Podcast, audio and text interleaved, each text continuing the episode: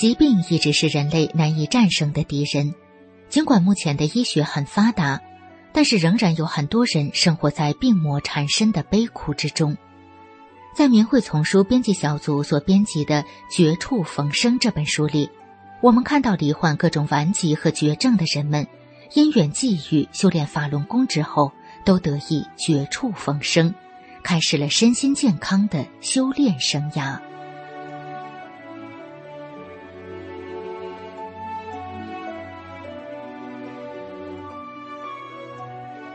明慧广播电台，欢迎收听《明慧丛书·绝处逢生》。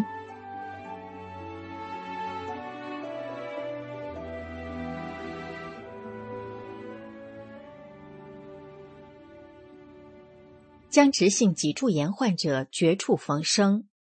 文章发表于明慧网，二零零三年十一月七日。我是一名教师，教龄快二十年了。现在我终于冲破了各种思想上的顾虑，把我的真实故事写出来，以便让更多的同胞、乡亲、朋友们明白事实的真相。我有一个正直的丈夫，又有一个天真活泼又爱学习的女儿，更有一份固定收入的、自己又深深爱着的工作。可以说，我是事事如意，事事称心。在工作中，我拼命的工作，把自己的全部心血都花在了教育事业上，因此我也获得了不少的荣誉，各种奖状能装一书包。我在不大的县镇出了名，我被很多人认为是一个学生喜欢的、家长信任的、学校放心的好老师，很多家长都愿意将孩子交到我的班中。总之，我的家庭事业。正是如日中天。俗话说：“天有不测风云，人有旦夕祸福。”正当我为了自己从家庭到事业都满足而沾沾自喜之时，各种病魔开始和我为伴了。先是高血压，低压一百六，高压一百八，几次晕倒在讲台上，是我的学生将我抬到医院抢救，才不至于死掉。从此后，复方降压片、降压灵等等各种降压药物成了我随时携带的必备品。即使这样，还是隔三差五的头晕、头胀、头痛，搞得整日里昏昏沉沉。由于长期的教师生涯，我先后又得了慢性扁桃体炎、慢性咽炎等，金莲花片、胖大海、麦冬片等各种中西药又进入了我的生活当中。我还得了脚气病，脚趾之间即使是冬天也是脓血不止，奇痒难耐。用脚癣一次净洗脚多次，脚上一层层蜕皮，也没有治好我的脚气。更难以启齿的是，我从十几岁就有痔疮，内痔外痔都有，一受凉内外夹攻，使我坐立不宁，但又难以向别人说。用了各种药物，还有偏方。做热砖，用烧醋洗，热水敷，都无济于事。更可怕的是，我于一九八七年又得了腰腿痛，严重时背心、脖子、两肋、前胸都痛得要命。全国大中小型医院跑遍了，各种医疗方法用遍了，比如针灸、按摩、中药、西药、拔火罐、烤神灯、红外线放射。贴膏药、扎神针、治疗仪过电、洗热水浴等。回想起那些年，我终日里以药为食，每日西药一大把，中药两三碗，直喝得我身体虚弱，面色黄绿，浑身浮肿，吃饭不香。我的身体由一百二十斤一下子降到九十八斤，没办法，只好休病假。休病假期间，我不能下地，即使下地，什么家务也不能干，扫地弯不下腰，做饭蹲不下身，眼瞅着灶门却看不到锅底，而且稍微一动就钻心的疼痛，就这样在床上躺了很长时间，整日里以泪洗面。为了治好我的病，我到处打听名医，无奈之中。就连那些装神弄鬼的巫医都找遍了。没办法，我爱人带我到北京三零幺医院治疗。经过化验，三零幺和三零二两个医院的七八名专家集体会诊，最后确诊为僵直性脊柱炎，又名活癌症和大关节病，就是所有能活动的关节都往死长。如果直着身子长死，那就永远不能弯腰；如果是弯腰长死，那将永远直不起身子。再发展下去，就是四肢不灵，全身瘫痪。这个结论对我简直就是五雷轰顶。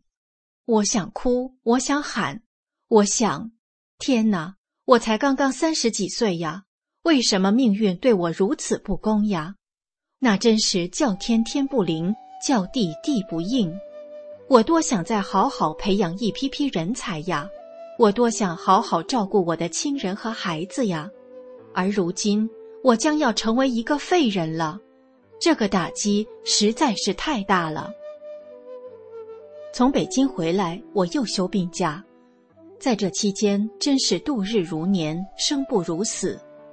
看着爱人由于工作和家务的劳累变得越来越消瘦的面庞，看着孩子那幼小的身影和那痛苦的表情，看着老父老母因为我操心一天天增多了的白发。和那脸上一道道深深的皱纹，我的心在流泪，在淌血呀。为人妻不能干好家务照顾丈夫，为人母更不能照管孩子，为人子又不能孝顺双亲，那种滋味是任何语言也表达不出来的。为了减轻家人的负担，我也想做点家务。两间房子的地扫完最少得歇五次，做饭烧火。忍痛弯腰，只能到灶门，看不到锅底。做馒头，两斤大的一块面揉下来也会汗流满面，不是累，而是疼的。白天洗三件衣服，晚上会疼得一宿不能合眼。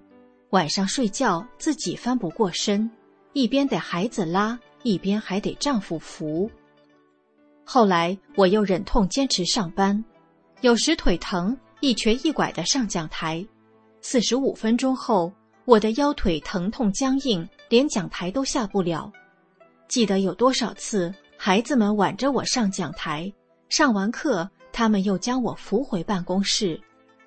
那些日子，夏天不能穿单衣，五六月我穿的是棉袄、棉裤、棉腰子，背上还绷着块兔子皮。即使这样，也是全身发冷，全身从里往外冒凉气。后来实在没有办法了，听说气功能治病，我就开始练习各种气功。是凡传到我们这里的功法，让我给练遍了，所有的功法都练了，再加上继续吃药、打封闭针等，但却一点效果也没有。自己完全成了一个废人了，我心里想，与其在别人的伺候中生不如死的活着，还不如一死了之。